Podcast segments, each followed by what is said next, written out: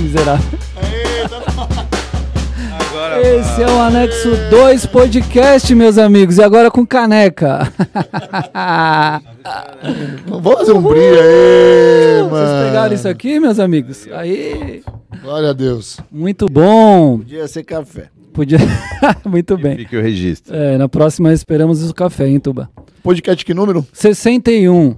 Faz tempo que eu não venho. É, meu amigo. Tava na casa dos 50. 42.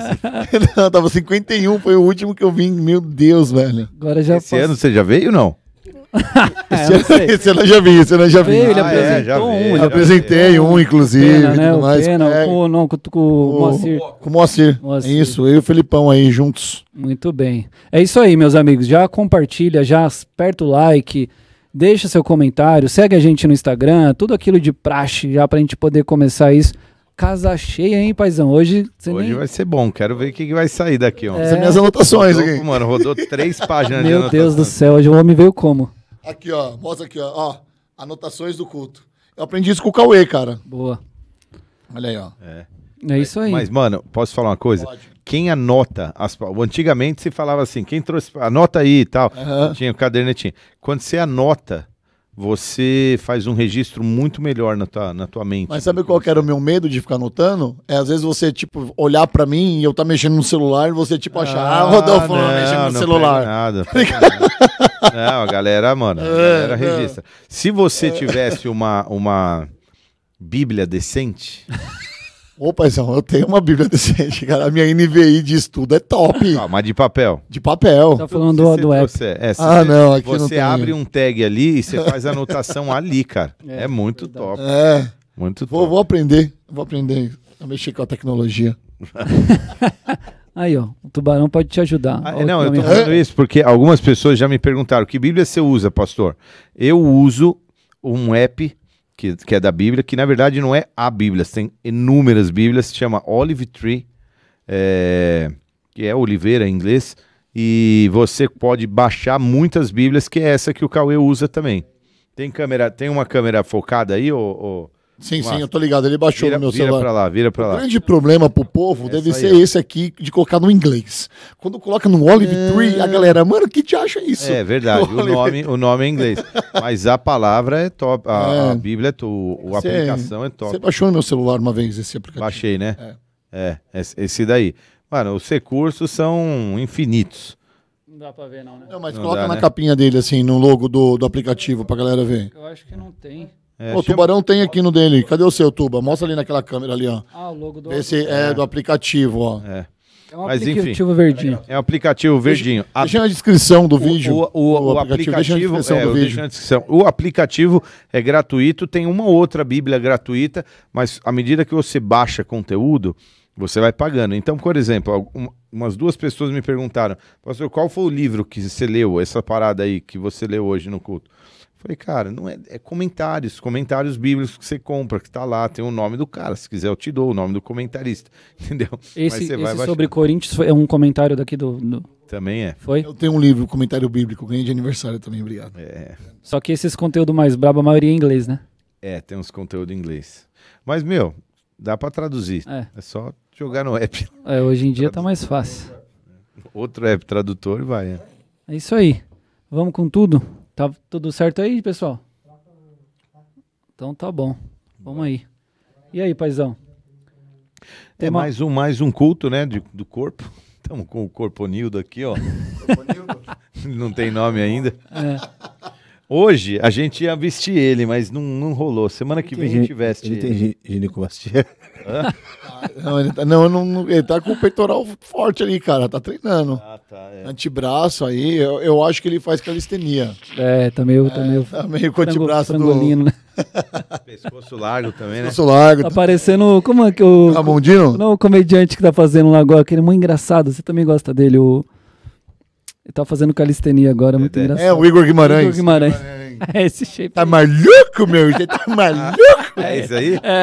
Mano, eu acho esse cara muito sem graça. É, muito engraçado. Ele não vê graça. Não, ele é muito engraçado. Ele é muito engraçado, Mano cara. Eu me mato também. Ele falou assim: eu sou Bitebe Camargo. Como é que Bitebe Camargo? Assim, ó. Isso é engraçado? Tá bom. Momento quinta série aqui. Para... Ai, ai, Muito ai. engraçado. né? Bom, Amém, amém. bom. Ainda no corpo, nós estamos falando do corpo, vamos falar bastante coisa e a gente falou sobre, é, sobre encorajar o corpo. Isso baseado é, na carta que Paulo escreve para o povo em Coríntios. era- e ele começa essa carta. Por que, que a carta de Paulo ao povo de Coríntios é importante? Porque é a carta onde ele mais menciona o corpo e as, e as conexões do corpo. Ele gasta um capítulo inteiro praticamente só para falar disso, é bastante. É, e é uma igreja em que ele escreve muita coisa é, a respeito de ajuste do corpo de Cristo para aprimorar, alinhar essa igreja, né? Então, quando ele começa, gente, aí eu, me, eu, me, eu falei, poxa, é legal a gente entender o, quais eram os problemas dessa igreja, por que, que ele tanto ataca esse assunto do corpo, o que, que aquela igreja vivia que fez com que Paulo gastasse tanto tempo escrevendo para essa igreja. Então eu falei, vamos falar sobre a igreja de Corinto. E o primeiro capítulo, Paulo abre a carta, ao invés dele sair atacando a igreja, quando eu digo atacar, não é numa forma pejorativa, atacar o problema, tipo, vamos resolver o que tem para resolver. Ao invés dele abrir a carta atacando o problema, ele, ele abre encorajando o povo. E eu falei, cara, isso é lindo demais, brother. É lindo demais você poder encorajar alguém antes de alinhar esse alguém. E, e aí então nós falamos sobre encorajar, mas para você encorajar alguém, você precisa saber o que ela está passando, né? É, se você não sabe a realidade, a gente faz muito julgamento errado a respeito das pessoas. A- a- um, um pouco antes do REC aqui, hã? um pouco antes do REC aqui, a gente estava falando sobre uma pessoa, um evento, ocasião, que a gente falou, meu, ninguém sabe se Deus mandou ela lá para falar aquilo, ou não falou e tal. E quem que somos nós para fazer esse juízo? Então, sem a gente conhecer a história, o contexto, é, a gente não pode fazer um, um juízo. Então, vamos conhecer Corinto para entender por que, que Paulo está encorajando e por que, que Paulo está ajustando aquela igreja. E a gente se propôs a conhecer Corinto hoje. Foi muito legal, né? Boa. Uma aula, na verdade, né? É. Pode falar, mano. É, não, eu, eu- você abriu o culto, pastor, falando de é, 1 Coríntios 12, 27, né? Que cada um é membro desse corpo. E aí eu quero te fazer uma pergunta, mas fazendo uma analogia, porque na musculação, por exemplo, é, cada parte do nosso corpo casa com um músculo. Por exemplo, você tem no músculo do peitoral, mas o músculo que segura a estrutura do peitoral é o ombro. Então, toda vez que você faz um exercício de peitoral, o músculo que sustenta isso é o seu deltoide, é o seu ombro. Como que a gente pode trazer, tipo, para a igreja isso? Porque um ajuda o outro. Até fiz uma questão assim: qual é a parte do corpo que menos se conecta com a igreja? Porque se a gente está no mesmo corpo, como que uma coisa conecta com a outra, por exemplo? É. Então, você vê, o deltoide conecta com o peitoral, mas não, com, mas não conecta com a panturrilha. Sim. Porque são, assim como alguns ministérios servem outros ministérios, mas outros não. Então você vê que tem ministérios dentro da igreja que, são, que tem uma cooperação inerente, cara. Mas tem outros que não tem nada a ver, né? Nada a ver. Então, por exemplo, é, o som serve o Bola TV. Mas o som praticamente não vai servir quase nunca. Serve o In Time, levando som, talvez. Serve o Ministério Infantil fazendo adoração. Mas não serve os atalaias. Para que, que serve? Para nada. Então a, a conexão entre atalaia, atalaia é a panturrilha, no caso, e o, e o bola TV é o peitoral, e o deltoide é o som que está lá sustentando. Então você vai ver que tem ministérios, cara, que precisam é, cooperar entre si de uma forma próxima, e tem outros que não, né? Então você, você começa a identificar isso. E é interessantíssimo você tocar na panturrilha, por exemplo, e fazer essa alusão de um ministério com o outro, porque, por exemplo, a panturrilha, para quem não sabe, é tido como nosso segundo coração. É ela que volta o sangue para o coração, é ela que bombeia o sangue para o coração. Ela é muito importante, muito importante. Se a pessoa não tem uma saúde, Você não treina panturrilha, né, se a- cara? se uma pessoa não tem. É, e, a- e o grande problema não é esse. O grande problema é quando a pessoa. É um cara. É a canela de cachorro, já, né? Canela de cachorro. Quem não tem. Então, meu coração deve estar como? Não, sabe por quê? Porque se você não cuida da sua alimentação e você tem as veias e você tem o seu, o seu sistema linfático. O sistema linfático é responsável por trazer o sangue de volta para o coração. Então você tem a veia que carrega, o bombeamento da panturrilha junto com o coração faz o, o seu sistema linfático levar o sangue de novo para o coração. Mesmo que você não treine panturrilha, ela é um, ela é um músculo extremamente importante no seu corpo. É porque você anda, só de andar você já. Só tá- de você andar, levantar, fazer Faz tal sentido. coisa, faz isso. Pessoas que, por exemplo, houve um, eh, teve que, por algum motivo, por diabetes, por exemplo, tiveram que amputar a perna, você vê que elas sofrem de circulação, muito de circulação, porque elas não têm esse membro para voltar o sangue. Então, assim, trazendo aqui, você vê que todos os ministérios são importantíssimos para o corpo da igreja, né? É, é interessantíssimo isso. É. Mas, mas assim, dependendo da, da lesão que você tem em uma parte do corpo, você bota o corpo inteiro deitado de cama off. Por, por, por exemplo, né? É, pois é. Ou o próprio Yuri Alberto, É, que por causa da costela vai ficar sem, sem a. É. Que vai ter que ficar deitado lá. Mas enfim. Às vezes é isso, cara. Se um cara. Meu, é isso que eu tava falando hoje. Se você tirar. é, sei lá, um, um- Cortar um fiozinho dentro desse microfone, ele tá inteiro aqui, mas não vai funcionar. Por causa de um negocinho que não funcionou. né? Ainda nessa pergunta, desculpa, Cauê, rapidão, só terminar essa pergunta aqui, que eu sei que você quer fazer uma pergunta. Não, aí, não, mas- tá- é, tá livre, irmão. É, sobre, essas, sobre essas partes do corpo que conectam com a igreja, que, que você pode falar, paizão, sobre os órgãos mais importantes, por exemplo, que é o coração e o cérebro? Se fosse para você colocar na igreja assim, o que, que é o coração da igreja, o que, que é o cérebro da igreja, como que você colocaria? aí você me complica, pô. Porque aí eu vou falar. O louvor, por exemplo, que eu acho que é fundamental. Não sei se é um coração da igreja ou, um- ou o cérebro, mas eu acho que é fundamental para conectar muita gente. Não sei.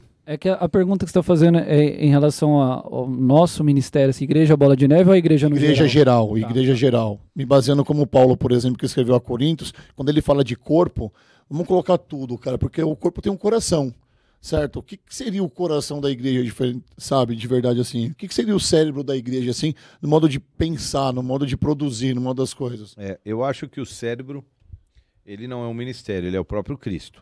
É dele que vem toda a instrução para o corpo operar e tal. Mas assim, eu falei que você ia me complicar um pouco, porque eu acho não que... responde então, paizão. Não, Não, não, nem não. que te colocar numa sinuca de Não, bico, não. não, não. É no sentido de que eu acho que o coração é o pastor, entendeu? É da onde você... É, então... Oh. Eu acho, eu acho que talvez a resposta seria Jesus mesmo, né? Porque Não, no, no sentido de que você. No sentido prático, porque assim, é, o coração, o propósito dele é pulsar sangue pro corpo e o sangue em si leva tudo que, o- que, que o corpo precisa, em termos de Oxigênio, nutrientes. é, exatamente. Então, é, se você tiver um coração fraco, que não estiver pulsando, lá no fim os ministérios mais ficam ali sem gás, sem. sem... E o coração tá ligado a toda a parte do corpo também, né? Tipo assim, Também. não tem como eu falar assim, ah, o pastoral, o pastor pros atalaia não, não, não tem ligação direta. Não, Não todos têm ligação direta, É. né? Então eu acho faz que tem ligação direta no sentido do que ele bombeia, que é o sangue, que seria algo como o alimento, vai, pro, pro organismo. Você passa através do sangue todos os nutrientes pros or- pro, pro corpo inteiro. E se o coração estiver envenenado, É, É, também, também, também, é Então, verdade. meu pai teve chagas, então é por isso que eu Perfeito. falo. Coração ruim debilita totalmente o corpo. Tal. Eu perdi um vô e uma avó, os dois por Chagas. É. Eu tenho um tio que o nome dele é Francisco das Chagas Maris, porque ele teve doença de Chagas quando bebezinho. E você? Sério? Sério, mano. Nossa, vou acredita? Todo do mundo cara. tem um verdade. exemplo, você tem que ter um também. não lembra de Alguém ninguém? da sua família não lembra. O vô de um amigo morreu de Chagas, sou eu, pô. eu conheço um vô de alguns amigos que morreram de Chagas. O pai do amigo meu fala, pai do amigo.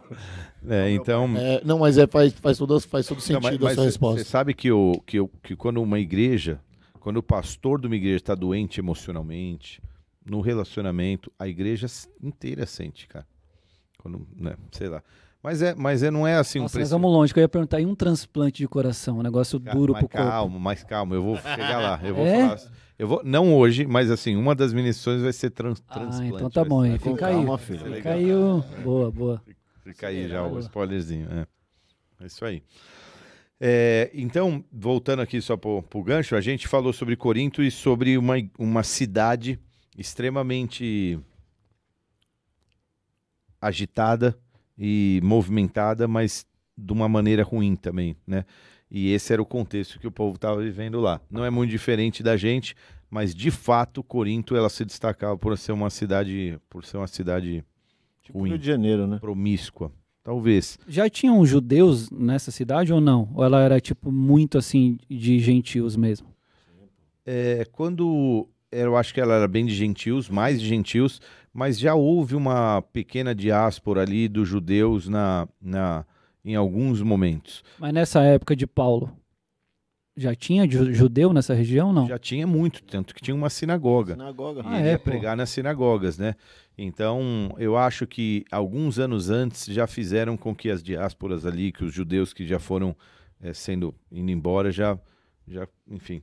E eu acho que também dos anos anteriores, eles iam se espalhando. Era uma raça próspera, assim, vamos dizer, né? Eh, por exemplo, você acha que não teve gente que não vazou para não ter o filho morto quando Herodes mandou?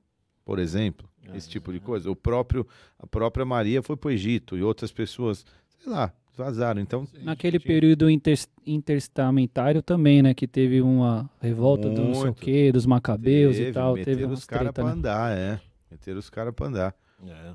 É, e, e assim por diante. Mas, mas Mas era uma cidade, tipo, agitadona, tipo São Paulo. Gitadona, porque ela era portuária. Toda cidade portuária. Éfeso É. era uma cidade grande e próspera também, porque era uma cidade portuária. Então, as cidades portuárias, algumas importantes eram. Sim, tem tudo, comércio, né? Prostíbulos, tinha tudo naquele Tudo, perto, né, tudo. cara? As mercadorias que chegam de outros Sim, lugares. armazéns e tudo mais. É. Você, você falou sobre as relações dessa cidade, né? E você fez até uma analogia com os tempos de hoje, de igrejas que tem grupinhos, e um grupinho não sei o que lá, e outro não sei o que lá. As relações, elas, elas parece que é atemporal, né, cara? Parece que elas não vão deixar nunca de existir. Parece que é É. um problema que sempre Então, vai existir, mas, né? mas não tem uma galera que fala que a Bíblia precisa. Tá, A Xuxa falou sobre isso. a Xuxa falou É, falou. que a Bíblia tá É, desatualizada. mas a Xuxa fala, beleza, né? Tem, Não, uns, tem uns pangaré aí que falou bem, que eu- não podia dar dessa. Tem um pastor, tem pastor famoso que falou isso. É, tem É. pastor que falou. Mas você vê como é atual. É óbvio, cara, que você tem que entender o contexto. Porque senão, né, você, você, você fica por fora. Mas, no geral, é muito vivo, cara. É muito atual os problemas, né? Que eles, que eles viviam também. Então, enfim, serve pra nós. Mas a gente tava falando de uma parada antes. Qual que era? Do, dos corações? Do Não, não, coração, não. mente? Agora, agora. Tô pra Corinto. Não, Não, que a, a- a cidade Portuária, portuária. é, a cidade portuária. Cidade portuária recebia inevitavelmente uma cultura de pessoas muito grande, de outras raças, que vinham com seus deuses, com as suas religiões, com a sua, com a sua cultura e tal. Então, cara, você, você pegar gente que vinha da, da, da Síria, da, da própria Europa, entre sem falar dos, de, de, de grego, de romano, de judeu, de tudo.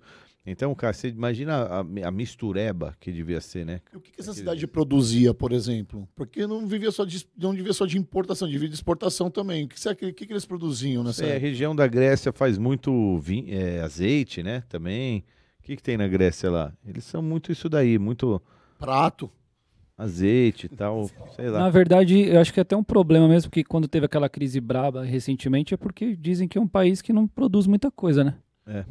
Tipo, vive mais de turismo mesmo. Hoje em dia, tal. né? Sim. Hoje em dia. É, é, Mas foi uma grande potência, né, Sim. cara? total. Na verdade, antes de ser Grécia mesmo, porque cê- não sei se você já viu que quando você vê uma, uma Olim- Jogos Olímpicos, Grécia, não é escrito Greece, alguma coisa assim, é Hellas. Que se esquece, não sei se já percebeu. Já vi, isso. já vi. Sim. Por causa que essa é a origem do nome é, helênica, que é que na, na, na raiz é um pouco mais Hellas, alguma coisa assim, que, que dá esse nome. Eu até tinha visto ali, agora eu esqueci. Mas essa galera aí é, se tornou uma nação mesmo, mas eram várias é, ci- é, cidades. Como é o nome? Elas guerreavam entre si, cidades meio independentes, mas né, ali aquelas guerras, como que, como que chama? Estou tentando Você- voltar na, na falou, aula. você falou um nome que eu até Não. anotei. Ah, as guerras do, Pe- do, do Pelo- Po-. Peloponeso. Essa galera ali. Então você vê na época de Esparta, Rhodes, é, é, Cosmopolita. Troia. Ah, não, Cosmopolita é uma mistura.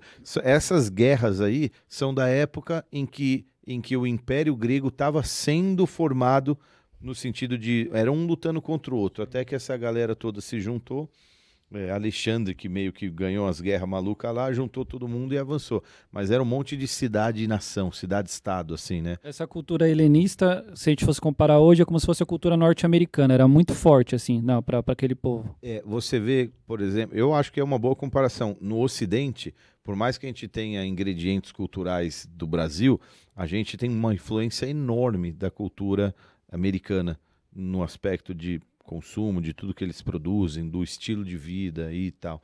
E é impressionante como hoje a gente incorpora também a língua. Você pegar meu, essa geração aí, né, o Ben é muito pequenininho, mas a Lolo já manja um monte de coisa, cara, de, de, de termos em inglês. É, a gente é muito aculturado nesse sentido. Impressionante. E palavras que se você não usar, você não sabe nem como falar, porque só existe o termo inglês. Você não sabe nem como falar em português alguns dos termos assim. Verdade. Então a gente já está muito aculturado. Isso porque o, o- esse American Way of Life, esse, esse style, ele cresceu depois da Primeira Guerra, que os Estados Unidos cresceu, especialmente até depois da Segunda. Ou seja, não tem 100 anos, cara.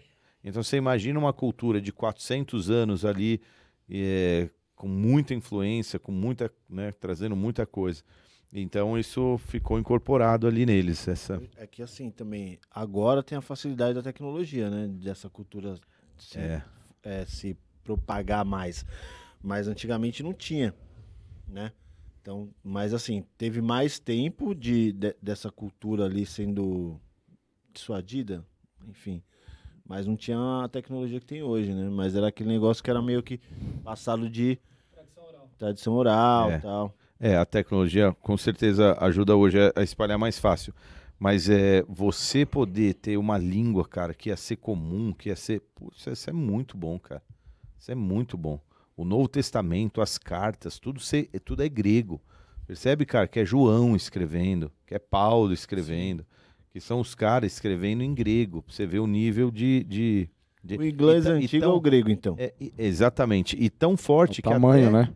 Que até a, a Tanakh antiga foi traduzida em grego, que é a tal da Septuaginta que a gente fala, que foi que é a Bíblia hebraica traduzida em, em grego, entendeu? De tão importante que era. O, ô, paizão, o helenismo, nas aulas do Mergulhando, eles enfatizaram bem que, tipo assim, bagunçou bastante o, o, o cristianismo sendo pregado. Que- comparado com, com as outras religiões, porque aí eram muitos deuses, tudo, então, mas que o helenismo chegou muito perto, eu não sei, foi o que foi falado, tipo de bagunçar mesmo o que estava sendo pregado sobre Jesus Cristo. Posso só dar um passo- pensar aqui sobre o helenismo? Só, faz- só uma nota que eu tive que anotar aqui, porque Pode. helenismo compreende-se de. é, vou ler de novo. Helenismo compreende-se o período de domínio da cultura grega no mundo antigo que se seguiu após a morte do imperador Alexandre o Grande. É sabido que Alexandre Magno, o Grande, o Grande foi um dos maiores conquistadores, estrategistas militares e administradores políticos da história universal. E aí é por isso que fala desse período, o período que ele viveu e, e administrou toda aquela Grécia antiga lá, o helenismo. Uhum. É isso aí. Então eles chamavam de, de cultura helênica, no grego é Hélade, que vira Hellas, alguma coisa assim. Era essa cultura que dominava. Eu nem sei nem se eh, aquela região chamava Acaia. Na Bíblia, aquilo que a gente conhece como Grécia era Acaia. É, mas a cultura. Os acadianos. Hã?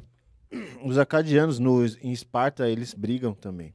Eles brigam. É, tem uns acadianos Era uma, lá. essas guerras do Peloponeso aí são uma, uma confusão. Loucura. É uma loucura, mas nós estamos falando de quanto? Mil antes de Cristo. Nós estamos falando enquanto, estou chutando, enquanto Daniel está lá na Babilônia, eles estão Acontecendo eles estão na confusão lá na Grécia. Daqui uns 200 anos eles se organizam e eles que invadem. Alexandre o Grande é mais ou menos 400 antes de Cristo? 500, 400? É, por aí, Que é no período interbíblico também, né? por aí. 300 e alguma coisa. Silêncio 400. profético, né? Isso aí. E Paulo, então, estava muito inserido nisso. Ele conhecia bem isso aí tudo. Paulo cresceu em Tassos. Tassos, se a gente tivesse um mapinha aí, ele fica ali no sul da, Turquia. da Turquia, perto da Síria. Ou seja, ele, ele tinha conhecimento das principais culturas ali que cercavam ele. Não, a- não só a grega, mas como a romana e, e a judaica, porque ele cresceu ali, né? Hebraico, aramaico, grego, né? É, não só na questão da língua, mas na questão judaica, Cultural também, é, né? cultural judaica, das leis, dos ritos, do culto e, e etc. E com certeza, cara, essas leis eram, ela- elas eram muito chocantes uma com a outra. Elas eram muito colidentes.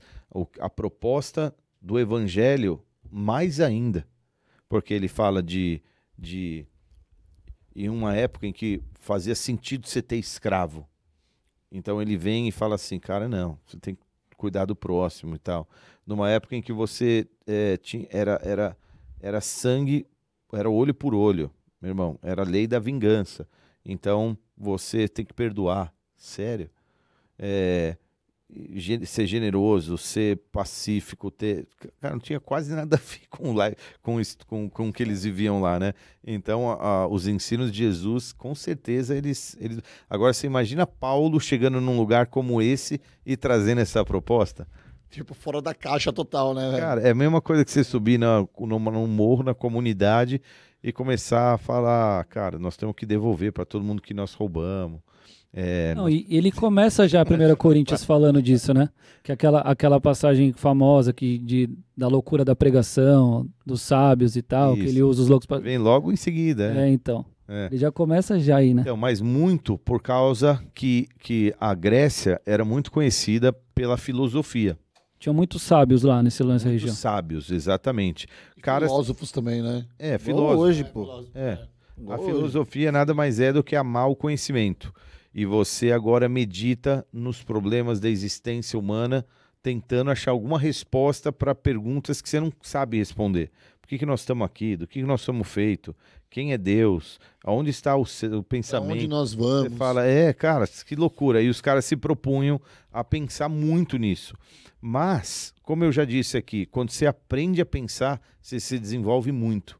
E aquela cultura se desenvolveu porque eles, eles aprenderam a pensar e buscar algumas soluções. Tal. Os, os grandes filósofos da, da, da Grécia, cara, eles, eles transformaram o mundo, se você parar para pensar. Desde Tales, de Mileto, o próprio Sócrates, Platão e todos esses caras, você fala, cara, o que os caras, o conceito que os caras trouxeram era realmente um negócio diferente, cara. Especialmente para aqueles tempos, né? Esse contexto é muito louco, porque se for mergulhar a fundo, você fala, mano, como que Paulo foi corajoso e, e como que era muito desafiador o ministério dele, né? Muito, cara. Cara, a gente não tem noção, assim. Tem tipo, noção. mano, Eu vou aproveitar na mesa que eu tô com o pastor e pastor e presbíteros aqui para fazer uma pergunta, porque assim, a primeira viagem que ele faz é para a viagem fora, ele faz com é, Barnabé, né? Eu lembro da, da pregação, Parça Barnabé, lembra? Que foi altamente encorajador para ele. Para ele agora ter a vez de encorajar outros, né? Então, mas essa primeira viagem tinha sido para Corintos ou não? Não. Ele não, tinha né? Aí, passado. aí ele não tinha passado. Aí ele vai com Silas para Corintos. Vai. Então, a minha pergunta é: ele, ele, ele, ele fala, tipo, dando uma bronquinha ou, ou levando, ou dando caminho para uma igreja, ou para um, pra um povo, a qual ele não tinha ido ainda? Essa foi a primeira viagem para Corintos de Paulo? Não. Como eu li em Atos 18, eu li o evento em que ele chega em Corinto 18:1. Isso. É, e ele estabelece a igreja. Quando ele sai de Corinto, ele volta, ele passa em Éfeso, se não me engano, ele volta para Jerusalém, ele volta para Antioquia e ele começa a terceira viagem dele. Na terceira viagem missionária, ele vai para Éfeso e agora ele fica três anos em Éfeso. Certo. Durante esse tempo em que ele está em Éfeso, mais ou menos dois, três anos depois, talvez quatro, aproximadamente três anos depois, quando ele está em Éfeso na terceira viagem, alguém traz notícia para ele da casa de. Zé Povinho, Zé Povinho. Não, não. não, você pregou, esqueci o nome. O pior que não, cara. A galera da casa de. de É, Traz a informação para ele lá e fala assim. eu- Choquei. não, eu acho que é a galera. Da choquei. não, não é a galera cagueta, mas ele fala assim. Que gosta. não, ele fala é que- assim. É. É, da casa de pois a- é, deixa eu pôr aqui nessa versão que é melhor. Ele fala assim: Meus irmãos, fui informado por alguns da casa de Chloe de que há divisões. Oi, pô. Chloe, Chloe, Cagueta, cagueta. Ô, Cagueta Chloe. Tem, uma, tem uma palavra aí, quem vai desenvolver de vocês três aqui? X, uh, cê- X9, X9. É, é, só que nessa altura, olha que interessante, a gente vai falar mais para isso. Foi informado de que a- da por alguns da casa de Chloe que há divisão entre vocês. Com isso quero dizer que alguns de vocês afirmam: eu sou de Paulo, eu sou de Apolo, eu sou de Pedro ou ainda eu sou de Cristo. O que eu quero dizer assim, ele conhece é, Apolo posteriormente em Éfeso e ele vai para Corinto Apolo. Por algum motivo, ninguém sabe, não há registro, mas todo mundo crê que Pedro também esteve por lá. Por quê? Por ser uma igreja proeminente, Pedro foi. Então, uns anos passaram e agora a galera está discutindo. Não, eu acho que eu sou mais na linha do tubarão, que ele pensa, o outro pensa, eu sou mais a galera do Cauê. E, a- e agora eles criam esses clusters que ficam ali com confusão. Mas não é só por, por, por afinidade, eu acho que é uma questão quase teológica também. Quase nada atual, né? A gente É, não vive isso hoje, né? Isso tá- não. É impressionante. Ah, Então a gente vai chegar lá. Então eu comentei algumas coisas que Paulo vai falar, mas obviamente não me aprofundei, porque a gente vai aprofundar isso de ver. sim. Divisão, é, sexualidade, casamento bagunçado, libertinagem por causa de que só porque o cara está em Jesus ele pode fazer o que ele quiser, relação com escravos, etc. Um monte de coisa que Paulo vai abordar no decorrer dos capítulos aí a respeito daquela igreja que está um pouco bagunçada. Agora, uma coisa que é interessante pensar é o seguinte: não sei se a gente. Não existia Bíblia para os caras. Entendeu? Não tinha Bíblia. Mas tinha uns pergaminhos, não tinha? Do Novo Testamento, não. O Novo, Ah, Novo Testamento, não. nada. Não sei- é verdade, cara. Olha. É. Ficha aqui. Malemar, talvez algum relato dos milagres de Jesus que circulavam e tal, mas a Bíblia, uma, uma coisa de instruções assim. Manual a ser consultado, vai. É, pô, Teologia, lê a Bíblia, senta doutrina, aí, não vamos tinha ler a Bíblia aí, disso, vai. mano. Não tinha, cara. Era no debate mesmo. Era no debate e a Ah, onde você ouviu isso? Não, Paulo falou. É. Falou isso mesmo, rapaz. Não, mas, Ah, eu tava lá, não ouvi isso, não. Deus Paula falou outra Mateus parada. escreveu. Mas Pedro falou outra parada, é, mas. Pensa- pensa Não, o eu vim em desafio. Jerusalém, eu tava com o Pedro no mês passado, tipo, tipo isso, entendeu? Irmão. Mano, sem, sem, ó, senta aí, vamos ler a Bíblia aí. Não tem, cara. Era, e aí você pega, você vê a importância dessa carta, toda amarrotada num plastiquinho, os caras pa, passa pro fulano, passa pro ciclano, passa pro ciclano. E agora, e agora todo mundo tinha que ler o raio dessa carta, entendeu? Como que você faz? Você junta 100 pessoas numa casa? Pessoal, fica quieto aí, vamos ler a carta ler, que o Paulo ler. mandou. Tinha um pouco disso, mas daqui um pouco você fala, ó, mano, manda pro Cauê que ele vai lá ler pro pessoal da Vila Galvão lá, que tá lá. Você já ouviu Amado Timóteo, né? Amado Timóteo. Você não ouviu ainda, né, paizão? Vou ficar te ensurnando Ouvi umas partes, ouvi umas partes. Nossa, muito bom. Como mostra bem esse, esse contexto aí. É, exatamente. É só pra pastor, isso a gente pode ver Não, também. pô. tá. Tem lá que a gente pode ver também. né? Ouçam, ouçam. Se você tem interesse no evangelho. o- como é o Marcos? O, Marcos Teles. Marcos Teles, que canta aquela música O Fio que se rompeu, lá com o F.O. e tal. Esse cara, Eita. ele tem um, um musical aí que, que chama Amado Timóteo. Tem ouça isso, que é, mano, é meia hora, mas tem que ouvir sozinho, com fone focado, porque senão você não vai entender nada. No espírito. É. Bom, Ah, Então, então, respondendo só, anos depois, ele escreve para aquela igreja da qual um dia ele fundou, tinha, onde ele tinha passado um ano e meio. Anos depois que ele escreve a carta de. entendi. ao- de Então ele já tinha ido lá, já tinha estabelecido a igreja lá, e depois ele fica sabendo que virou lá uma loucura, e ele volta, é, ele volta já... ele- não, ele volta não, ele escreve. Ele escreve, Ele verdade. escreve, ele é. escreve com carinho, né? Eu gostei disso, porque... É, por enquanto tá tá carinhoso. Mas é um jeito... Primeiro, cara, Mas é um jeito sensacional da gente... Ó, caiu uma catraquinha ali, ó. Ah, de trás. bem. Mas é um jeito sensacional de nos ensinar a como a gente deve chegar nas pessoas, de como a gente deve primeiro conversar com as pessoas. Posso te dar um exemplo que eu li aqui você tá claro. falando? Olha o que ele fala aqui, ó. 1 Coríntios 2, no verso 1. Eu, irmãos, quando fui ter convosco, anunciando-vos o testemunho de Deus, não o fiz com ostentação de linguagem ou de sabedoria, porque decidi nada saber entre vós, senão de, a Jesus Cristo e esse crucificado. Foi em fraqueza, temor e grande temor que eu estive entre vocês. A minha palavra, a minha pregação não consistiu em linguagem persuasiva de sabedoria, nem demonstração de espírito e de poder, para que a vossa fé não se apoiasse em sabedoria humana, e sim no poder de Deus. Olha a humildade Muito louco. da mensagem que ele chega. Então, mas, mas para você entender isso daí, você começa a entender como as discussões filosóficas eram importantes, Toda hora ele, ele bate nessa tecla, né? é, da sabedoria mas- humana versus a sabedoria de Deus. É, uma, é de uma inteligência emocional, cara, que deixaria Pablo Marçal no chinelo. Quem Então, é esse cara? Esse cara foi o que pregou pra Paulo. É. Converteu o papo. Em algum momento eu achava que era, em Muito algum bom. momento eu achava que era Gamaliel, mas agora faz todo sentido. Pablo Marçal. No, Quem é Gamaliel perto do Marçal? É, galera, aos pés de Gamaliel. no momento de dor, ele falou pra Paulo, ele falou pra Paulo, calma, eu tô aqui. Ei, Fiz o cavalo da rap. ó, o navio tá afundando, mas ó, Calma, eu tô aqui. Foi, foi lá, no, foi no comandante lá. vou colocar você Falou, dentro moço. do barril, você não. Se. Meu Deus, cara. Vamos lá, continuando. Foi ele que falou pro anjo dar um toque. pra- Ô, avisa lá pra ele. Ai, Ele ai, ai. conciliou Deus. Deus, se eu fosse você, eu mandava um anjo teu lá, mano. Calma, moço. Calma, moço. General de guerra, pô. Paulo chegou pra ele e falou, começa com como? É. Mas diz que Vai. o leão só não comeu o Daniel porque o Pablo Marçal e deixou os leões banguela, velho. Certeza, certeza. vamos, vamos, vamos. Bora, bora, bora, bora. O que eu ia falar, assim, que o, o- numa cultura em que você tinha que passar 50 anos estudando no pé de algum cabrabão, por exemplo, Platão é um discípulo de Sócrates.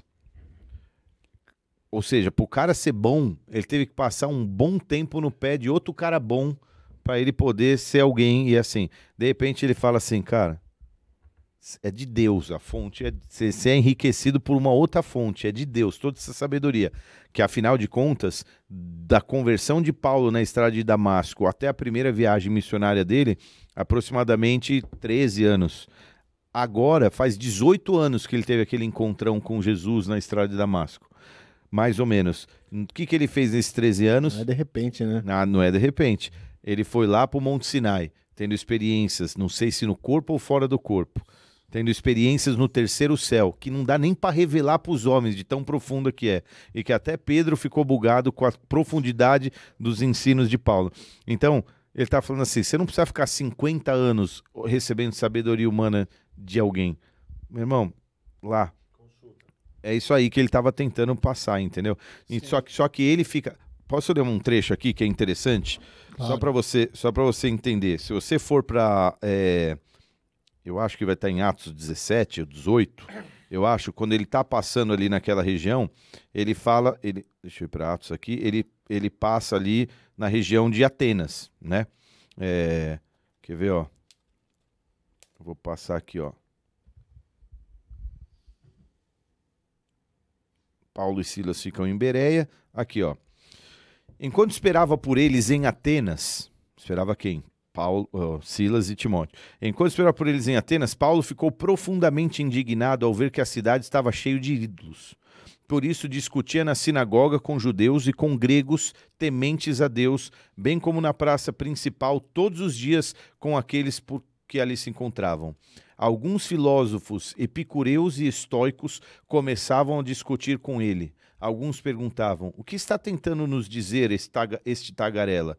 E outros diziam. Meu Deus Que do céu. mancada. É, e outros diziam: parece que ele está anunciando deuses estrangeiros, pois Paulo estava pregando as boas novas a respeito de Jesus e da ressurreição.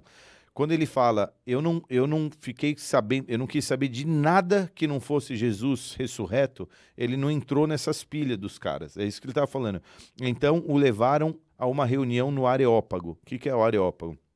Era a parte mais alta aonde esses caras ficavam discutindo, né? Porque ele sai da sinagoga e fala, mano, essas ideias aí é, é boa, vamos discutir com os caras grandes, né? Você sai do, do nível da, da, da, da sinagoga e vamos lá pro Areópago, mais ou menos isso.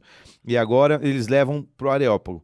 E então levaram ele para lá. Podemos saber de novo a respeito desse ensino que você está anunciando? Perguntavam. Você está nos apresentando algumas ideias estranhas e queremos saber o que elas significam. Todos os atenienses e estrangeiros que ali viviam não se preocupavam com outra coisa senão falar ou ouvir as últimas novidades. Então Paulo levantou-se na reunião do Areópago e disse: Esse é um grande discurso, chama o discurso do Areópago. O Areópago não Atenienses. tem nada a ver com Bema ainda, né? Não, Não. Atenienses, vejo que em todos os aspectos vocês são muito religiosos, pois andando pela cidade observei cuidadosamente seus objetos de culto e encontrei até um altar com a descrição ao Deus desconhecido. Ora, o que vocês adoram, apesar de não conhecerem, eu lhes anuncio agora. É o Deus que fez o mundo e tudo que já pegou. Ele, ele já demais, pegou. mano. Ele, Ele olha já onde ele meteu, foi. cara. Ele foi na brecha, cara. Foi na brecha. Aonde tinha lá de- a- o Deus que ninguém conhece, é esse. É Tô esse. Só aqui pra apresentar pra vocês. Exatamente. Você Agora vê. o cuidado dele ir lá Ele- estudar e Não, conhecer a ele cultura foi- dos caras. Ó, ele, na mensagem fala muito louco, porque ele fala, ele fala, enfim, é a mesma coisa, mas ele vai primeiro estudar a cultura, entender. Foi em todos os templos, eu acredito que a, a maioria deles, não sei se todos, até que encontrou esse daí e falou: bom, esse aqui é o gatilho. Quando vo- se você entender o que são os epicureus e o que são os estoicos, ajuda já. Porque, porque os, os eh, epicureus, eles São duas filosofias, né? Eu, duas eu, linhas. eu gosto da é, Epicureu eu não conheço muito, Estoi- mas o, o estoicismo eu conheço. estoicismo, eu também estou estudando Pois bastante é. sobre O isso. que, que os epicureus. Eu tô aqui, eu não sou pro- conheço Aham. conhecedor O profundo. Viva la profundo. Vida, né? Hã? Os Viva la Vida. É, né? os Viva la Vida. Eles não acreditavam em reencarnação. É, você vive uma vida, mano. Carpe diem, se joga, moleque. Tem uma anotação Curte aqui sobre aí. isso. Ah, Você- É, depois, aí você vai falar com mais propriedade.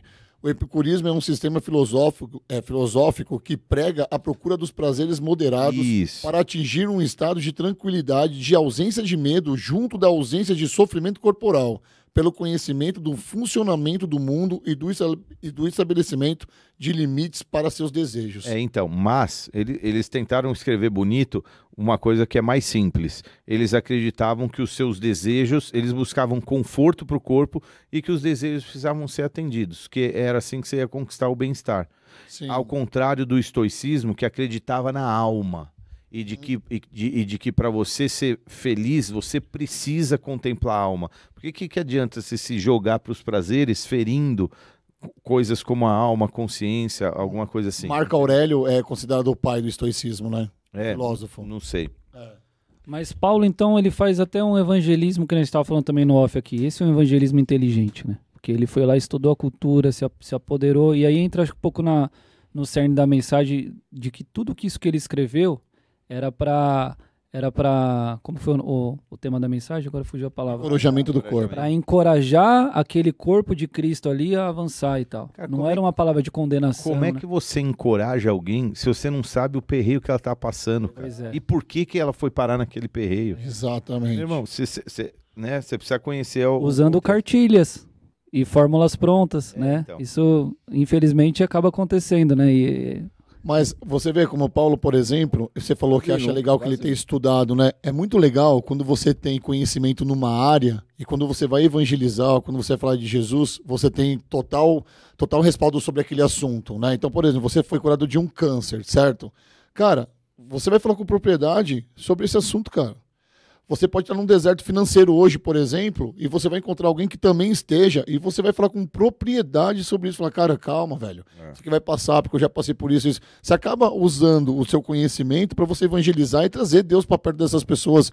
Paulo é muito inteligente, ele sabia de. Ele estudava a cultura das pessoas para poder falar de um Deus maravilhoso sem ofender as pessoas, velho. Sim, você citou alguns uma realidade da pessoa vivenciar algo que é, né? Sim. Só que Paulo ele não vivenciou, ele foi lá vi- entre aspas, é isso.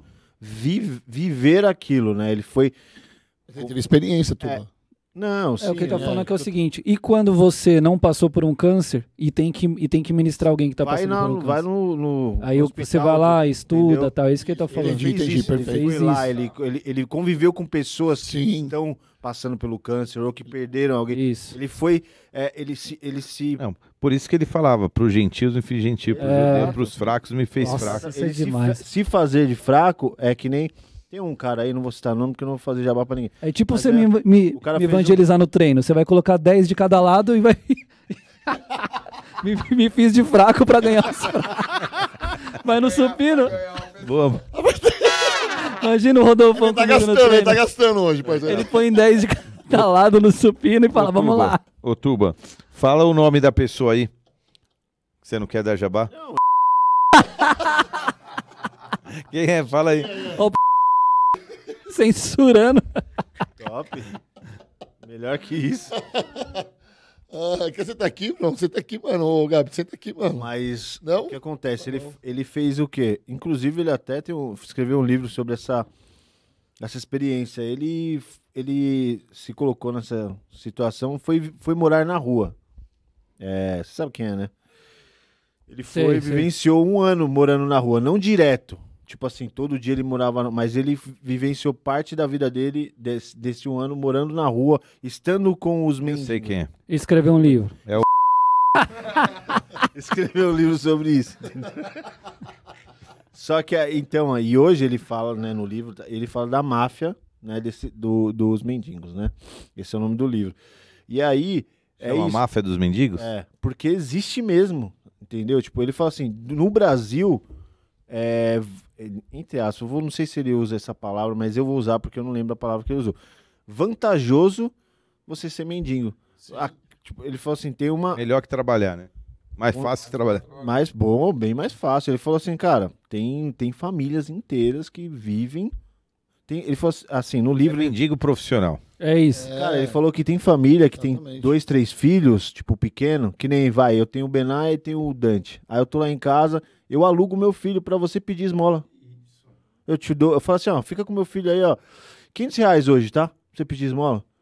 Aí você, você vai O meu pro- tá mais semelhante que o teu, 600. Suja ele. Não, ma- mas isso aí é tão verdade. Quando eu trabalhava na Pompeia, uma vez eu vi, na, na- perto do palestra ali no, do, do Allianz, Tinha que ser, né? uma família que ficava ali na, no, no farol da, da Sumaré ali. Eu sempre vi essa, essa mulher com três crianças. E um dia eu vi ela saindo, entrando no carro e indo embora, mano. Você acredita? Ah, Não precisa ir longe aqui, ó, no pastel. Que a gente come aqui na, na Salgado Filho. A, a molecada pega o pastel. se- ah, tio, eu quero comer um pastel. Eles ficam ali o dia inteiro, a- até a feira acabar, né?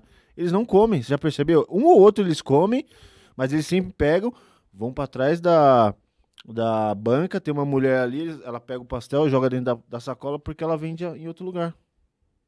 Não precisou nem fazer o pastel, só pegar e dar uma requentada. Sério? Mas, é. Mas isso que eu quero dizer é o seguinte. O Ministério Público de São Paulo, rapidamente, o Ministério Público de São Paulo investiga hoje a máfia da Cracolândia, sabia? Ah. Justamente por conta disso, cara. Mas É. o que eu quero dizer é o seguinte, né? Por que, que eu levantei esse negócio aí? Porque o cara foi lá vivenciar isso. O que Paulo fazia, óbvio, né?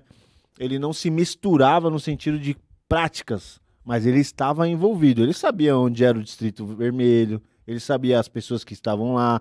Talvez ele tivesse alguém que ele conversasse. Eu não sei como que era, mas eu penso que Paulo era um cara bem quisto, vai. Apesar dele estar ali, né, falando as coisas, enfrentando alguns sábios da época que talvez ficassem apurrinhados por ele, né? Tá ali falando algumas coisas. O cara tá batendo de frente com o que eu tô falando, né? Esse tipo de coisa.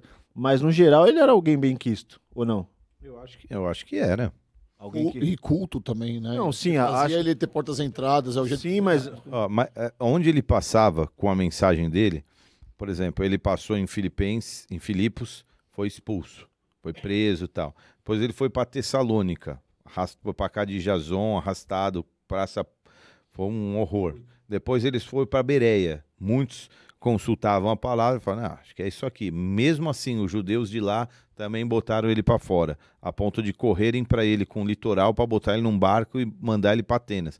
Todos os lugares que ele ia, ele alvoroçava com a mensagem do evangelho que ele carregava. Ou seja, ele era quisto por quem é quisto. Por, que- por quem, por quem queria ajuda, é de né? Cristo, é. Agora, para quem não, não aceitar, por isso que a pedra, ela é uma pedra é, é, angular, mas ela também é uma pedra de tropeço. Depende se você a recebe ou não recebe. Se ela te sustenta inteiro ou ela te faz ou você é sustentado nela ou ela te, esma- te ou- esmaga. ou- não, é. Na questão de confessar pecados, ou você é atirado sobre ela e fica despedaçado, ou ela cai sobre você e se vira pó. No conceito, no conceito, no contexto de confessar pecados, mas no, no conceito de estabelecer a sua vida, ou ela é tua pedra fundamental e toda a tua vida é alinhada por ela, ou ela é justamente a pedra que vai derrubar e destruir a tua vida. Porque, meu, você vai ter paz se você não estiver alinhado com o teu Deus Criador? Boa sorte. Tentação. Nessa hora que você citou É. de os Nerdão. pós... da- Aí você pega a pedra e edifica ou você tropeça nela, não tem como, né? Vai, filhão! Você já tá com a pedra lá, filho, não tem pra onde correr mais, é isso, né? Nessa hora, Pedra é tudo. É, Pronto, falou- outra palavra. Cada um tem a tua pedra. no culto, nesse momento, você falou assim, você só ajuda quem, quem quer ser ajudado. Não adianta. Você não quer ajuda, limpa os pés. Foi Paulo fazia isso na Então, cidade. eu falei do, Do pó. do Paulo limpar o pó para depois, lá na frente, eu emendar. Cara, Paulo tá lá dando a cara para aquele povo, sem desistir daquele povo, que era uma igreja toda tretada, para falar assim, vamos consertar. Eu, eu acho isso muito lindo, cara. A palavra de encorajamento. Eu, assim, o trecho de 1 Coríntios 1, 1 a 9, nem é assim tão lindo de ler. Tão claro. Tão, assim, evidente. Mas, cara, ele carrega uma mensagem de, de, de, de, de esperança para aquele povo. Ele começa dando esperança, cara. Ele não é, eu tava falando com a Kiki. Porque ela falou, meu, ela não tava, assim, na princípio, né, o texto em si não tava, tipo, ela falou, nossa, tá, beleza, não é nada.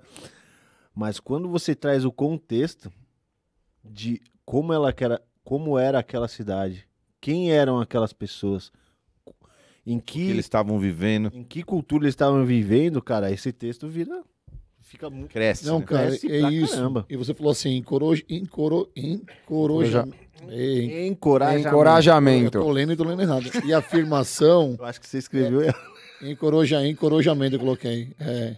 E afirmação é uma necessidade do ser humano. Aí eu fiquei refletindo muito sobre isso e eu vi num momento assim que todo mundo começou assim, ai, tá vendo? É, é, Todo mundo ficou se cutucando na igreja assim. É, eu queria que você falasse de novo sobre isso, porque foi, foi bonito de ver. Paulo fala de encorajamento. Encara... Eita, lasqueira. Hein? Tá encorajando as pessoas e de afirmação, né? e a igreja de hoje também precisa disso? Eu acho que não é a igreja. Somos nós como indivíduos. É, Cara, todo mundo. Tudo que a gente tem, tudo que a gente tem é porque a gente recebeu. Às vezes o Kevin tem uma palavra outra que ele fala assim: ó, a resposta é eu recebi, beleza? Beleza. Aí ele fala assim: é, você tem um pastor, eu recebi. Você tem vida, que eu recebi. Você tem dinheiro, recurso, porque eu recebi. Você tem amizades, eu recebi. Você tudo que você tem, você recebeu, basicamente. Então, então tudo que você viveu foi porque alguém estava ali. é, O ser humano, para mim, é um dos seres mais dependentes que tem dos seres criados na face da Terra. Você passa dois anos, tem bicho que está procriando com dois anos. O ser humano, ele tá bebendo leite na teta da mãe, basicamente. E não sabe nem ficar de pé. Que que é isso, cara? Entendeu? É, tem bicho que vive 100 anos, mas com dois já tá tendo. É ativo, já. Tartaruga marinha, né? É, alguma. Então, o, o ser humano, ele é muito dependente, mas muito dependente. E ele só vive o que vive porque ele recebeu. Então, isso está na essência do ser humano. E eu acho que Deus desenhou para que o ser humano entendesse, cara, que ele não é nada se alguém não cuidasse dele por tanto tempo, com tanta dedicação. Quando as- uma- algumas mulheres estão grávidas na igreja, às vezes eu falo para os maridos, cara, se prepara. Você vai ter uma esposa que na verdade vai ser mais mãe do que esposa pelos próximos 18 meses. Em todos os sentidos, se é que você me entende. Tudo na mãe, nos seus hormônios, no jeito de pensar, o corpo dela inteiro está processando para que ela seja uma mãe para aqueles filhos e dê saúde e faça ela crescer. Você, meu amigo, tá lá, se der certo, a gente, a gente troca uma ideia. a gente troca uma ideia. É. Se sobrar um tempinho. E, e muitos homens não estão preparados para isso ainda. Então, você vê qual tá. É óbvio que um, que um pai tá- se dedica muito também, né? Mas acho que a mãe nos primeiros meses, muito mais. Então, essa, essa, essa criança agora, cara, ela só cresce, arredondar meu raciocínio, ela só cresce porque ela viu alguém e recebeu de alguém. Ou seja, agora essa pessoa, ela essencialmente, cara, precisa de uma palavra, de uma aprovação, de um olhar, de qualquer coisa que venha dessa pessoa que para ela é uma referência de onde ela recebeu aquilo lá. Cara, você já viu, você pega uma criança, tipo o Benaia, ele, ele vai olhar três vezes para o pai a respeito de qualquer coisa que ele vai fazer. E um olhar do pai assim, ó. É não. Ou assim, isso dá segurança que ele pode ir tocar, pegar e tal. E- e- e essas afirmações, cara, elas estão tão inerentes na gente, porque agora a gente anseia profundamente de que a direção que a gente está seguindo vale a pena investir nela. Então, se você tem uma palavra sim ou não, eu sei que os pais exercem esse poder durante muitas vezes. Algumas, alguns discipuladores exercem esse, essa, exercem esse papel. E, e, e agora, debaixo dessa carência, cara, de, de, de, confirmação, Paulo tá lá falando assim: tô aqui, cara. Eu, eu gerei vocês e eu, e eu, e eu tô aqui para encorajá-los e, e, e, e dar esse gás para você. Cara, tem um filme que eu já comentei ele aqui, a gente já falou, chama O Juiz. Bom, Não, Vou- foi sensacional. você vê o filme inteiro ele correndo atrás de uma afirmação do pai de um relacionamento rompido. É do Tom Cruise esse filme, não é? Não, o juiz. Não é do Robert Downey Jr., não é? Do- É isso, isso, isso. É dele. Ro- Robert De Niro e o Robert Downey Jr. É. É, o Robert Downey Jr. E o De Niro. É isso aí. É o De De Niro? Niro Não, não. não é o De Niro, não. É o Downing Jr. só e um outro E o cara. pai, é, o pai É, dele exato. é meio famosinho. É, Não, ele é famosinho, mas. Mas não é o De Niro. É. ele, ele, eu tô dando um spoiler aqui do filme, infelizmente, ele passa o a vida, no caso do filme, né? Mas é a vida atrás de uma aprovação. E ele consegue, né? No final do filme. Ou seja, às vezes é isso que uma pessoa tá precisando. E a gente tem isso no Senhor, cara. No Senhor. Às vezes a, a, É muito Afirmação, né?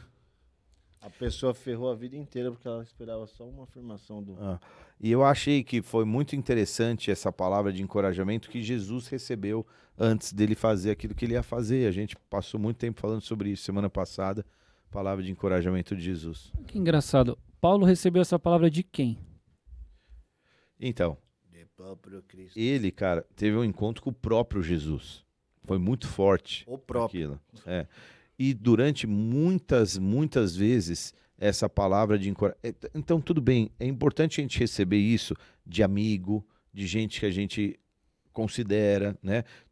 Por exemplo, nessa roda aqui, todo mundo se considera. Então, a aprovação de um ou de outro a respeito de alguma coisa é importante de alguma forma, né? Agora, tem uma, tem uma aprovação que é superior a essa, superior a de homens, que é a, é a de Deus.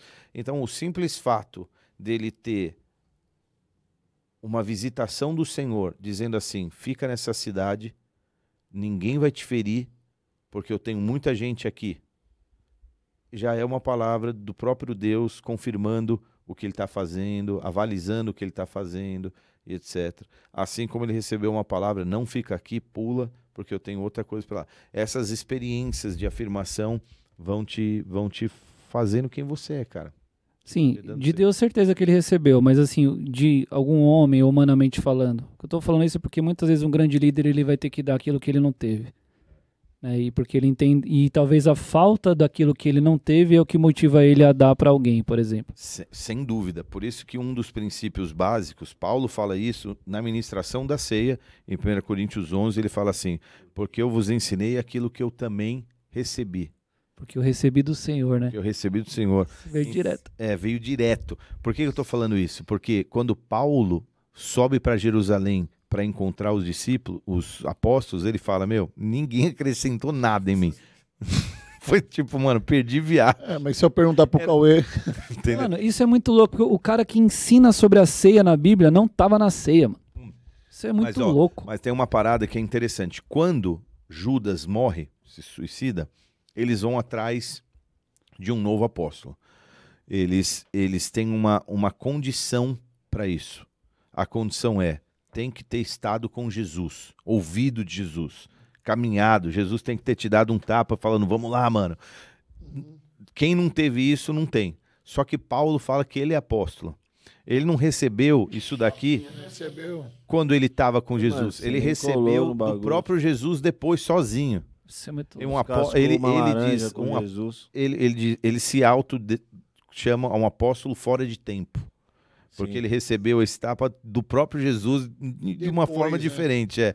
Mas, mas E desse- bate no peito e fala: pode me imitar do jeito que eu imito ele. Hum, Sem, Sem ter ter andado. É. Pois é. Então, quando eu li aquela passagem, aquela, aquela passagem que está em 1 Coríntios 4, 14, se eu não me engano, foi isso que, que eu anotei?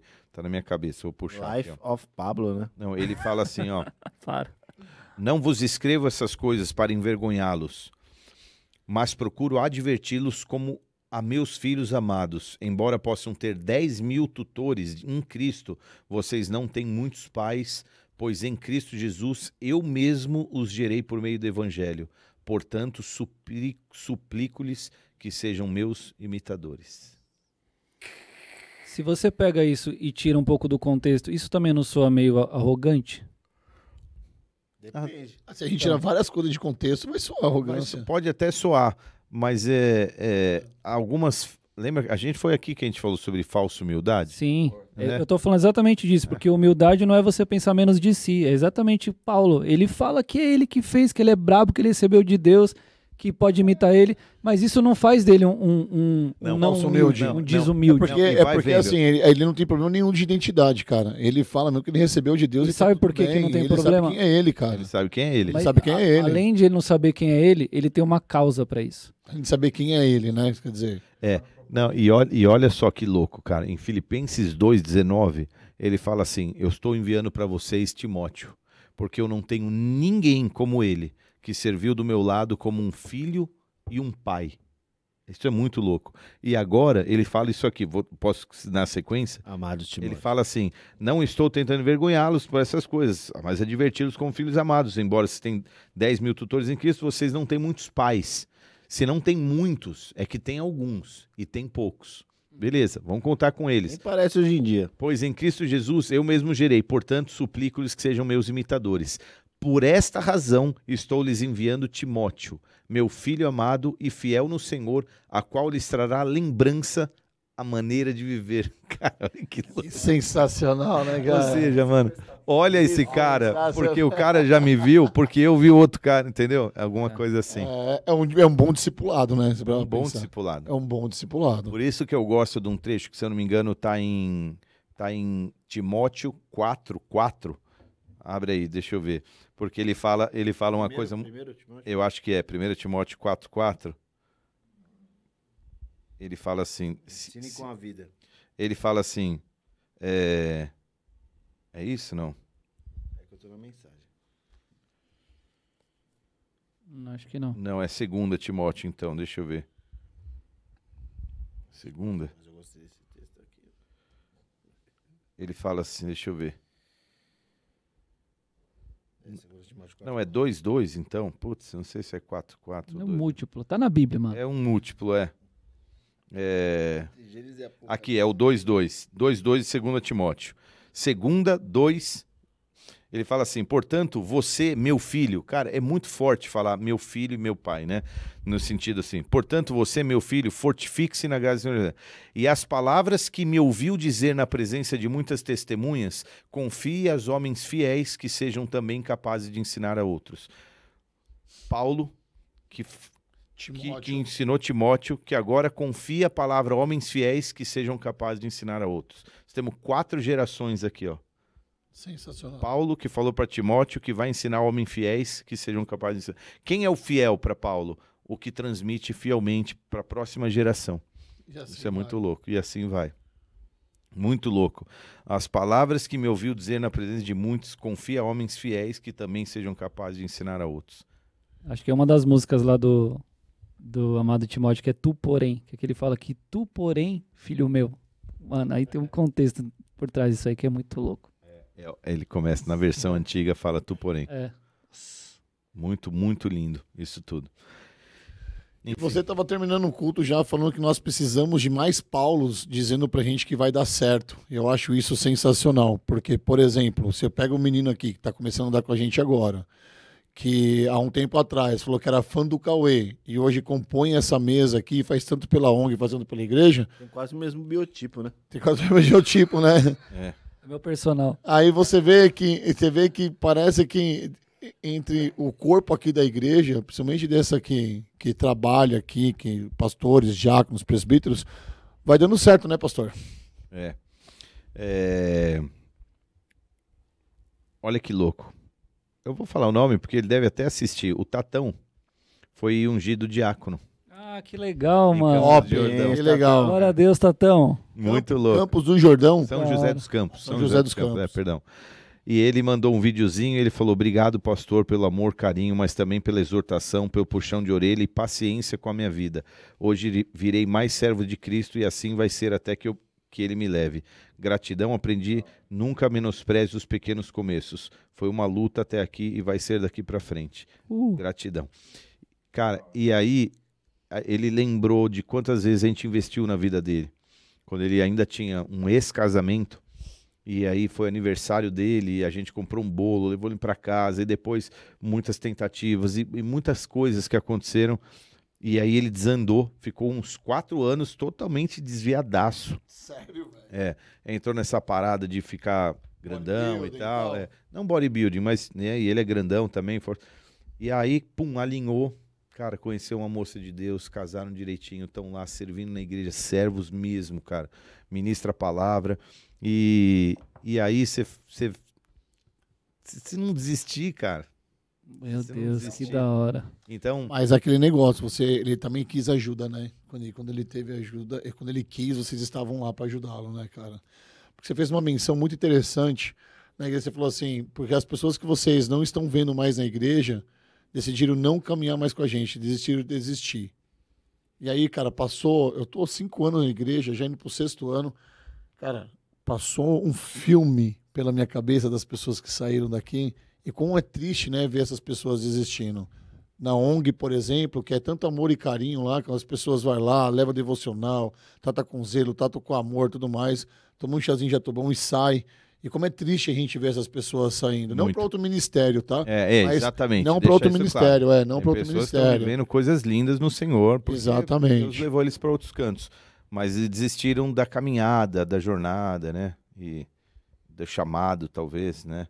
Enfim, Que é o discipulado que Paulo está nos ensinando, que é levar as pessoas para Cristo e não para ele mesmo, né? é, Então, se as pessoas estiverem em Jesus, então o discipulado funcionou. exatamente. Posso Mas é. perguntar uma, uma pesada aqui? Pode, mano, bora. Tá preparado, paizão? Se eu conseguir responder. Há uns anos atrás você, você fez uma pregação sobre Paulo e Timóteo, né? E aí um cara chegou pra você e falou assim, pô, eu quero ser seu Timóteo. Você falou, mas eu não sei se eu quero ser seu Paulo. Rola isso mesmo? Às vezes você não querer ser o pai na vida dessa pessoa. A cara dele, mano. Mano, Mandou a braba no céu, peito essa mesmo. daí, O que, que é que é? É Casos de família? Pode. É casos de Pode, família? Que corta em mim aqui. é Não, casos de não, família. não. Estamos no programa errado, no Você tá, não, você tá aqui pra isso, Tubarão. Isso aí. Não, eu quero saber, Vamos porque lá. assim, Foi brabo, hein? se um cara chega pra mim e fala, cara, eu quero ser seu filho, eu vou olhar pra ele, porque antigamente, se eu só dar um contexto, Contextualizar. contexto no- os, os rabinos, eu posso estar errado, tá? Porque eu não sou judeu, não sei, mas eu, pouco que eu sei é o seguinte, a, o estudante ali escolhia o rabino, que ele queria aprender, ah, quero aprender com o Cauê, que é um rabino, aí ele chegava lá, o Cauê ia aplicar uma, uma espécie de uma prova pra saber quem que é esse garoto chegando aqui, ah, Heber, tal, beleza. Só que ainda assim, se eu fosse muito bem e o Cauê olhasse e falasse não, mas eu não quero que você venha pra minha escola, não. Eu já era, não tinha como ficar lá, simples assim. Então, no final, era o. É ele que, é, ele que escolhia, entendeu? Mas, mas Via, via de regra é isso. Como Jesus escolheu, como Elias escolheu, como Paulo escolheu. É, é que para caminhar, você precisa ter um preço a ser pago, entendeu? E, E- não é assim, chega aí, eu quero ser isso. Se, se você estiver disposto, você vai, você vai pagar esse preço, né? Eu já tive gente que, que, que me fez ameaças depois, porque, enfim, não vou entrar nesse detalhe. Na verdade, eu sei, foi o fulano. brincando. É, Mas ele mesmo? É, eu acho que a pessoa tem que estar disposta a, a- a- pagar o preço de caminhar junto, fazer o que tem que fazer. É, não é uma simples negociação. Via de mão dupla Por também. isso, por isso que, Alinhamento. por né? isso que a palavra vocês têm mil tutores é, é a palavra gente que. Você já ouviu falar dos. dos sofistas? Uhum. Sim. Sofistas não.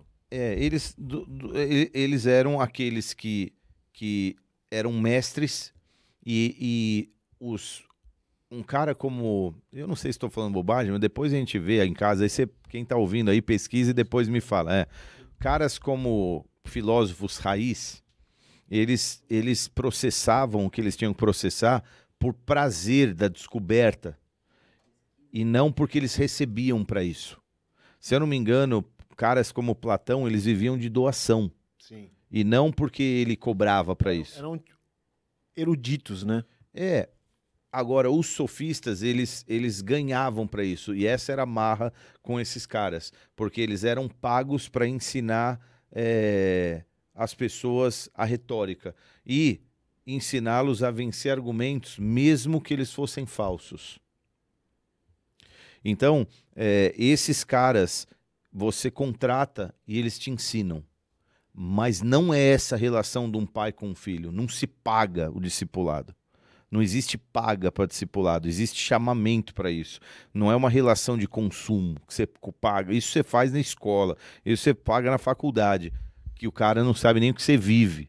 Agora, o relacionamento pessoal, isso não tem preço, cara. É, um, é, uma, é uma parada de rede É na vida, né? na vida, é relacionamento, não é, não é relação de. Tá na filosofia mesmo, né? Tá gostando da filosofia, né? Falou de Platão, Sócrates, tá Não, falando eu, não, sofismo. eu não manjo muito de filosofia. Eu, eu, eu gosto até. É, no curso de Direito, cara, principalmente no primeiro e no segundo ano, o que eu mais tenho lá no Mackenzie é filosofia. Filosofia do direito e vai estudar, cara, você falou do estoísmo, né? É, a gente está estudando sobre isso agora. E uma das coisas que você falou é, desses sofistas aí, eles têm assim, ó, é o homem, é o homem à medida de todas as coisas, o conhecimento além das opiniões, em outras palavras, das aparências, não das ações. Então, assim, é, são, é uma- um, um conceito de sofisma, mais ou menos assim. Daí. Agora, olha que interessante. Posso, posso voltar lá em Atos, é, capítulo 18. Paulo, ele é tão brabo, cara. Sabonetou, né? A resposta, né? Esse tubarão. Qual? Não, Não, respondeu, respondeu. respondi, é isso mesmo. É isso mesmo. É isso mesmo. Você chegou agora e quer, entendeu?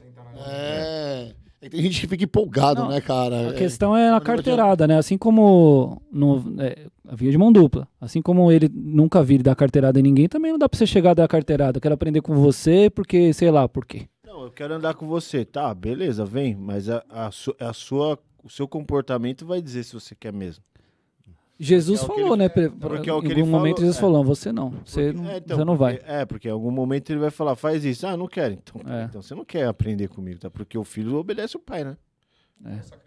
Naquele momento que ele fala, larga tudo que. Vende tudo que você tem e me segue. Esse é o pro cara falou, é, não, esse não, do não. jovem rico. É. E tem um outro que pede pra ir e fala, não, eu vou. Ele fala, não, você não Tá vai. meu pai ali, já volta. É, é. É verdade. Vai lá então. No enterro, é, avisar meu pai, né? Eu no enterro eu- do pai, no É, enterro do eu, pai ali. eu já vi isso, mas eu não sei exatamente quem é. Mas quando Paulo está falando sobre Jesus e, e falando sobre é, é, esse conceito da ressurreição, desse Deus criador e tal, ele fala assim: é, esse Deus que vocês dizem que é o desconhecido, pô, é o Deus criador. Ele é o Deus que dá a todos vida, o fôlego e as demais coisas. De um só faz de todos os povos, que povoastes a terra e tal, tal, tal. Deus fez isso para que os homens o buscassem e talvez tateando pudessem encontrá-lo, embora não esteja longe de cada um de nós. Pois nele vivemos, nos movemos e existimos. E como dizem alguns dos poetas de vocês, também somos descendência dele. Ele cita Nossa. a frase de um dos filósofos que era da, da época lá, cara. Muito louco. Vai Muito bravo. Se é hoje, se é hoje ele é, muitas vezes aí sai tirado de mundano. Citou um, citou um negócio do mundo aí na, na pregação. ele teria usado uma música do Racionais pra falar, tipo, É. É, contextualizou. o que é né? o que é? Claro e salgado. É, isso. Tipo, Não, vocês é- falam isso, mas, É. mas o que mais na, e é isso aqui, pai. É. Nossa. Ei, Paulo. bravo. É. Só os loucos sabem. É, tipo isso. coisa assim. Quem é de verdade sabe quem é de É mentira. base da É, isso aí. Não menospreze o poder que a consciência te impõe. A gente falou isso no último É. podcast. Se eu. Se- consciência. é, exatamente. Se eu é, se eu buscar aqui em algum comentário meu, talvez eu veja quem citou essa frase aqui, porque tem o, uma, o cara que é o criador dessa frase, um, um dos filósofos lá. Faço essa depois. Top. Quanto tempo aí? Uma aí? É isso aí. Aí. Foi bom, hein? Posso fazer um negócio nada a ver aqui, cara? Pode. Na semana passada a gente falou sobre o vinho e eu me senti um tonto, porque eu não tinha informação. Eu Nós te- gostaria de ter Nós te tido. colocamos no maior sinuca de bico, né? Não, não colocamos, não. A gente não sabia, né? É, seu assunto veio do nada, né? É, veio do nada, mas como eu dei uma lidinha, eu, eu gostaria só de fazer um, uma arredondada anexo. aqui, um anexo do anexo do anexo. Boa. Vamos lá. É. O vinho, naquela época, a palavra para vinho, ela era indefinida. Ela podia tanto representar suco de uva fresco depois que você pisou lá. Tem um negócio que chama mosto, que é o, o- aquele mais grossão que sai, mas tem o suco fresco da uva que você acabou de espremer. Isso para mim era o néctar dos néctares dele. É como se você pegasse o suco fresco de uma fruta ali. E esse vinho poderia passar por um processo de fermentação que o oxigênio produz para fazer um vinho um pouco mais com esse teor. Porque a água não era potável naquela época, eles adicionavam vinho para matar a bactéria. Vinho quase que num estado mais avançado. Vinagre, né? É quase isso. Então eles colocavam um pouquinho para matar as bactérias. No entanto, existe uma, um entendimento de que, aliás, isso é registrado no Talmud e na Mishnah. O que, que é o Talmud? Talmud era, mano, reúne os rabinos aqui para a gente discutir alguma coisa a respeito das leis. Porque as leis também eram um pouco interpretativas. A gente chegava num consenso e alguém fazia uma ata. Anota aí, Tubarão, no dia 18 de fevereiro, sessão 2, a respeito do vinho, decidimos mais ou menos isso. Pum, Talmud. O Talmud, ele era o registro dessas discussões rabínicas e era muito importante, porque elas eram mais eh, detalhadas do que muitas leis que, né? E, e- e no Talmud há, um há vários registros, mas um deles fala se o vinho ia ser misturado numa porção de dois de um, dois de água para um de vinho, três de água para um de vinho, ou até oito de água para uma porção de vinho. Então você põe aqui dois dedos de, de vinho, dois e quatro de água. Porque a água não era potável naquela época. Então, né? a água não era potável, mas como essa bebida era conhecidamente uma bebida forte, Ela era ela- diluída. ela era, ela era sempre diluída. Aliás, tem dois, tem dois versos na, na Bíblia que falam de bebês bebendo vinho. E que essa medida era tipo oito ou dez vezes diluída em água para que ela pudesse Um dar. suco mesmo. Quando Pa- põe aí a passagem de Paulo, quando Paulo fala para Timóteo beber um pouco de vinho, é, fica muito claro. Eu acho que ele fala em no Não, isso é tanto, é tanto real, porque você pega o contexto mesmo que a gente estava discutindo da, de Caná, da- do, do milagre de Jesus, quantas horas que durava uma festa? E eles, eles passavam bebendo, bebendo, bebendo. Então, obviamente, era, um, era, era diluído mesmo. era uma bebida bem Mas- diluída. é, Então, é essa questão de ser diluída que ninguém considera, né? E quando eles, quer ver, ó, quando ele fala para Timóteo beber vinho, ele fala assim, é, é isso está em, ó, olha o que ele fala. Se- quando você entende isso que eu falei sobre purificar a água com a bebida de vinho e que ela era misturada, fica muito clara essa passagem. Ele fala: não continues a beber somente água usa um pouco de vinho por causa do teu estômago. Não é assim, bebe vinho aí. Põe um pouco, porque essa água talvez tenha te contaminado. Meu irmão, não tinha filtro naquela época. Era água, que às vezes vinha de uma mina, de bica, mas a maioria das cidades romanas lá, você vê muitos aquedutos que vinham de quilômetros, tipo tu- é, canos suspensos sim. em cima daqueles, co- daquelas po- e a água corria lá, se esse bicho mijava, se vinha poeira e tal, mas era essa água que você bebia. Então, diluir um pouco de vinho é basicamente medicinal, assim, para você ter uma água que é melhor que Se vai o cara te tá fazer com bem. a bactéria no estômago, não tinha antibiótico, ele tinha que fazer esse processo aí. Praticamente isso. O vinho tinha essa função bactericida aí, Na época- vamos assim dizer. E algumas das, das, das, das palavras, elas são de dupla interpretação. É impossível a gente falar assim, não era isso, ou não era isso. O que a gente sabe é que na cultura deles e nos registros era necessário diluir, era, era padrão diluir. Muito bom, contextualizou demais. É, no casamento a gente não sabe, mas como o Cauê falou, não dá pra você ficar bebendo sete dias. E outra, o que Ah, é, dá. o que, o que seria você Não de se embriagava, né? não, você pegar um, um vinho é, é, que você carregou, viajou e etc. E você pegar uma, uma bebida fresca. Cara, imagina você saborear um sucão de uva top, geladinho, fresco. É Não, quase isso. Tipo, é, Jesus estava servindo eu um vinho fresco. Agora, um agora suco bem fresco. mais sentido, porque o sabor com certeza é melhor, né? Enfim. Fresco e tal. Mas eu queria só fazer isso porque eu achei que a gente ficou raso nesse Não, assunto muito bom, contextualizou. E eu, e eu ac- acabei conversando com o Pena esse dia. Eu falei, ah, nós falamos lá no, no fala do assunto e ele me falou esse negócio de diluir água. Eu não sabia. Aí o Pena tá estudando. Muito bom, passada. Pena. É, No Global, a Rina falou sobre isso Falou, também. falou É. mesmo. Falou sobre isso. Ah, então deve ter sido de lá. Fa- Faltei na aula. Eu tô na aula. Bom, o que fica para nós, para fechar? Meu, Paulo, que ama um povo, que os vê como filhos que ele gerou é, e que insiste em, em, em levá-los até o fim e, e alinhá-los e tal. E é mais ou menos isso que eu acho que a gente vai viver. Eu não estou dizendo que essa igreja é ruim. É, é maravilhosa, mas, mas se dá para a gente ser melhor, a gente vai continuar tentando ser melhor. A qual? A nossa ou a de Corinto? A nossa. Ah, tá. A nossa. A de Corinto tinha uns casos brabo, mano. tinha uns casos brabo, é. Mas, mas, mas, enfim. Mas eles tinham um contexto também, né? Não que eu tô passando pano pra galera, mas tinham uma realidade bem diferente da Com nossa. certeza. Totalmente. Eu totalmente. falei, ó, Chafurdado um. Eles tinham, os próprios, eles tinham os próprios Jogos Olímpicos ali, velho. Que era, tipo, que era mais famoso que os Jogos Olímpicos na época. O, o, con- o contexto da, de várzea deles Olímpicos cantava maior do que o a Champions. era, era muita devoção aos deuses, muito, é, é um conceito muito religioso os primeiros Jogos Olímpicos. Muito mais do que atlético era religioso. É um culto mesmo. Culto, é. Ah, ah, Tá falando dos Jogos Olímpicos mesmo, Também, né? Do- Olímpico. Dos gregos porque, mesmo. Porque lá em Olímpia eles têm, nos guias, em tudo que você vê lá, tem muito disso. Tem, né? É, um culto ao corpo e tudo isso daí, né? Mas, Incrível. mas um contexto legal da cidade de Corinto e vai fazer muito sentido para tudo que a gente vai ver daqui para frente. Spoilerzinho da próxima.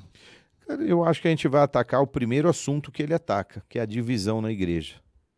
Brabo. Sensacional! Graças a Deus que estamos no Alô, Brasil, não na Argentina, Alô, não é mesmo? alô, Ministério de Futebol, tô zoando. Olha o Rodolfo, mano.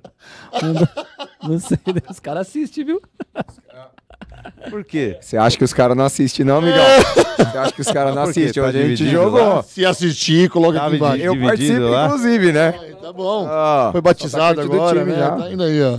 Top. Mandar um salve pros meninos aí. É, Do futebol. Não tem nada de divisão, não. tem não. Todo mundo Tem- no amor. tem Eu, tem quero, eu quero mandar um Tem beijo não, pra Mari, filha do pastor Fabinho e da pastora Paulinha. Verdade, que vídeo legal. E assistiu o nosso pod inteiro. Se você chegou até aqui, Mari, Legal. um beijo gigante aí pra você, lindona. Deus Beijão, abençoe. Mari. E se alguém do Ministério do Futebol assistiu até aqui, coloca nos comentários. Agora vai bombar. Você acabou de criar um Agora que- clickbait. É, Mano, o Rodolfo gosta de polêmica, né? Não adianta. por isso que eu não tô no Gosta, grupo. gosta. Por isso que eu tô separado aí, ó. Eita, Deixa, os, deixa os meninos. Tudo, o Gabi tava lá hoje, né, Gabi? Você tá chegando agora, calma. Ah, é tudo no amor, amigão. É isso. Bom, não tô sabendo de nada. Ó, boiando aqui, sensacional esse tema. Eu vou trazer a pipoca. Eu vou trazer a pipoca, vou comer escondida aqui na igreja. Fica Só aqui, ó. Aquele meme do Michael Jackson. É aquele né? meme do Michael Jackson, exatamente. É, vai ter pautas aí, viu, paizão? É isso. ó. Vai. Que mesa, meus amigos. Se- Obrigado. Se, eu não cara. tiver aqui, talvez você que pregue. aí, Ai, sabe? caramba. Vai mano. falar sobre divisão? Ixi, alô, comunicação. Nossa, olha o Rodolfo, mano, co- cornetando, cara. Aqui, ó.